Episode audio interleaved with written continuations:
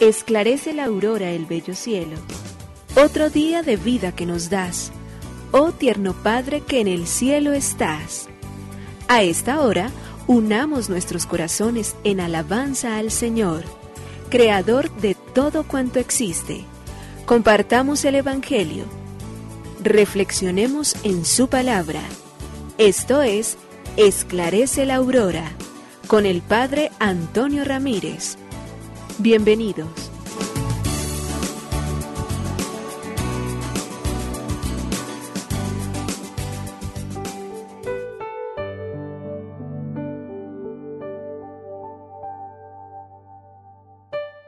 Hola, muy buenos días. Hoy viernes 7 de enero del año 2021.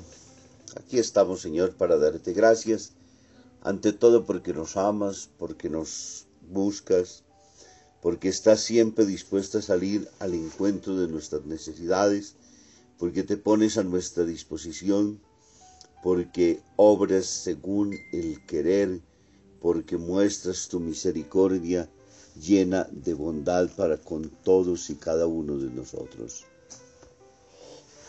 Gracias Señor por este tiempo, gracias Señor por la vida, gracias Señor por amarnos, gracias Señor por permitir que cada momento, que cada acto de respiro, ojalá pudiéramos nosotros reconocer en cada uno de ellos tu grandeza, tu amor, pudiéramos exhalar y diciendo, Señor, te damos gracias porque cada vez que inhalamos, bebemos vida que tú has creado.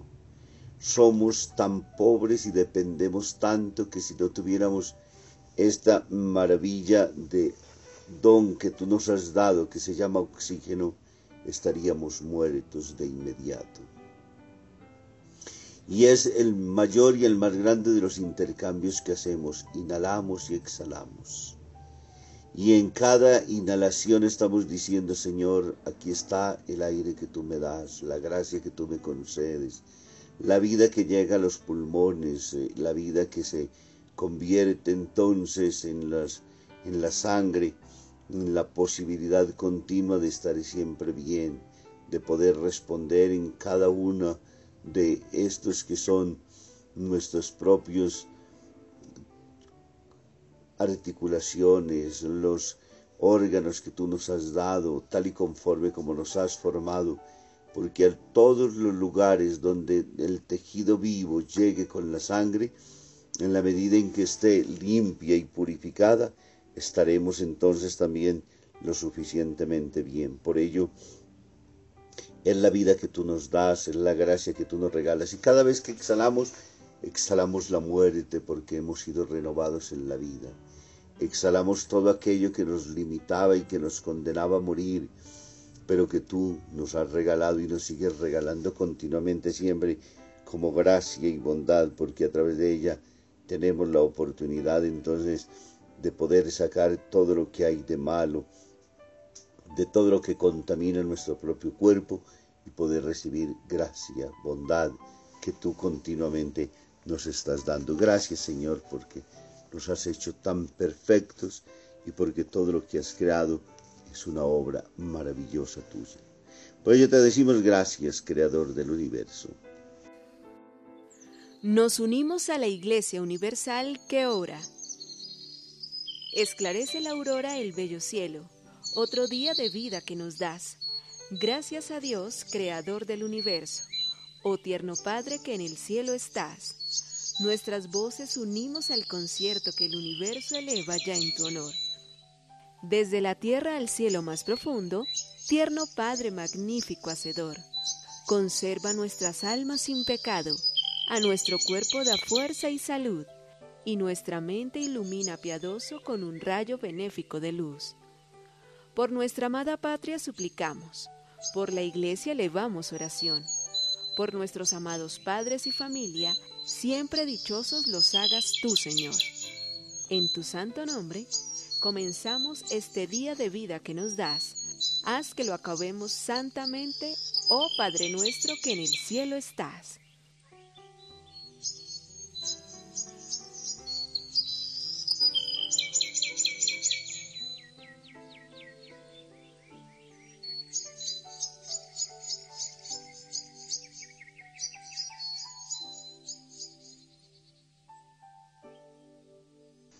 A solas. Un niño de cinco años está enfermo y grave. Su madre está de pie junto al lado de su cama. Un día el pequeño le dice, mamá, déjame solo, que quiero hablar con Jesús. La madre sale, abre la puerta de la habitación y sin cerrarla del todo se queda observando. El niño se da cuenta y le repite, vete mamá que quiero estar a solas con Jesús. Después de un rato llama a su madre, mamá, ahora ya puedes venir. Nunca supo nada la madre de aquella conversación de su hijo. Muy poco tiempo después se iba al cielo este pequeño. Benditas madres que son capaces de lograr que sus hijos desde muy pequeños vean a Jesús como un amigo, como un hermano, como uno más de la casa, como uno que hace parte de esa familia completa. Qué fuente de alegría y de delicadeza es encontrar la amistad con el Señor. Y eso era lo que vivía este pequeñín. Fue eso lo que justamente entonces a su madre le hizo comprender. Me lo enseñaste a amar, ahora yo me dirijo a él. Me enseñaste a que lo reconociera, ahora entonces le oro con toda la confianza. Todos en la vida y particularmente en la oración necesitamos cultivar y cuidar este trato y esta amistad con el Señor. Él nos ha llamado amigos y lo es en verdad. Durante estos días las Sagradas Escrituras nos están hablando siempre de cómo Jesús entonces se retira solos para orar. En la intimidad, en el encuentro con su Padre Dios, le abre el corazón, le cuenta también su propio ser y como este niño le dice, a Dios seguramente que lo ama, a su Padre Dios que lo ha enviado, que lo fortalezca para ser testigo del amor suyo en el mundo. Del Santo Evangelio según San Lucas capítulo 5 versículos 12 al 16. Sucedió que estando Jesús en una de las ciudades, se presentó un hombre lleno de lepra. Al ver a Jesús cayendo sobre su rostro, le suplicó diciendo, Señor, si quieres, puedes limpiarme. Y extendió la mano, lo tocó diciendo, quiero, queda limpio. Y enseguida, la lepra se le quitó. Y él le ordenó no comunicarlo a nadie y le dijo, ve, preséntate al sacerdote y ofrece por tu purificación según mandó Moisés, para que le sirva de testimonio. Se hablaba de él cada vez más y acudía mucha gente a oírlo y a que los curara de sus enfermedades. Él, por su parte, solía retirarse al despoblado y se entregaba a la oración. Palabra del Señor. Gloria a ti, Señor Jesús. El Evangelio de Lucas en el capítulo 5, versículo del 12 al 16, Jesús está en plena actividad pública. Y ahora estando en una población, en un sitio indeterminado aparece un leproso que al verlo se postra ante él y le ruega, Señor, si quieres puedes limpiarme, me puedes dejar limpio. En esta primera parte de la oración quisiera particularmente decirle que es la más perfecta de todas las oraciones que le podemos dirigir al Señor. Muchas veces nosotros nos presentamos con el catálogo de las necesidades. Muchas veces nosotros nos presentamos diciéndole a Dios qué tiene que hacer en nuestra vida. Muchas veces nos presentamos inclusive exigiéndole a Dios porque como hemos sido buenos, como hemos cumplido ciertos deberes, ya Dios tiene obligación para con nosotros. Y esta, la primera que nos está mostrando es, hágase, Señor, tu voluntad, si quieres. Es decir, se pone delante de él. Primero reconoce, es Dios y es Señor. Puede hacerlo, claro que sí. Pero lo deja en total libertad, que es la mayor gracia que podemos nosotros aprender a vivir frente a toda oración. Señor, yo tengo estos planes, si te parecen bien, que se cumplan. Señor, yo tengo este proyecto en mi vida, si a ti te parece bien, se. Pero es esa oración no condicionada, no con el decreto donde dice yo decreto que voy a tener, no. donde le digo a Dios, Señor, yo creo, amo, espero en ti. Si tú quieres y a ti te place y conviene a mi vida y a mi existencia, podríamos decir, fue la oración de este leproso, me parece supremamente importante. Ponerse en esa acción de confianza, si quieres, que refleja adhesión y respeto a la voluntad de Dios. Pero al mismo momento también una apertura total, aceptar un sí o un no, lo que el Señor quiera. Y por ello, con el Salmo 55, 4 decimos, expone su causa y se queda guardando. Es la hermosa oración del leproso, es breve y sencilla, pero nace del alma. Maestro, si quieres, puedes curarme. Esta acción denota humildad y respeto y revela a la final también la más grande acción, la confianza que debemos tener en Dios. Por ello acepta lo que Dios quiere. Pero encuentra entonces de Jesús esa bellísima acción, esa maravillosa y extraordinaria intervención. Quiero, queda limpio.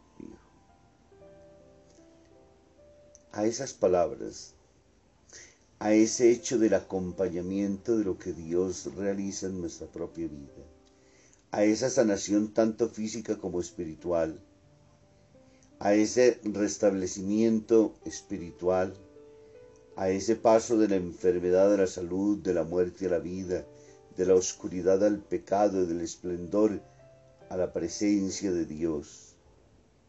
Nos lleva a decirnos de que nosotros tenemos muchas enfermedades y muchos contagios miles maldades, desenfrenos, desequilibrios, murmuraciones, chismes, deseos impuros, miles y miles de cosas que, ¿qué hacen en nuestra vida? Pues nos hunden, es la lepra de nuestra existencia.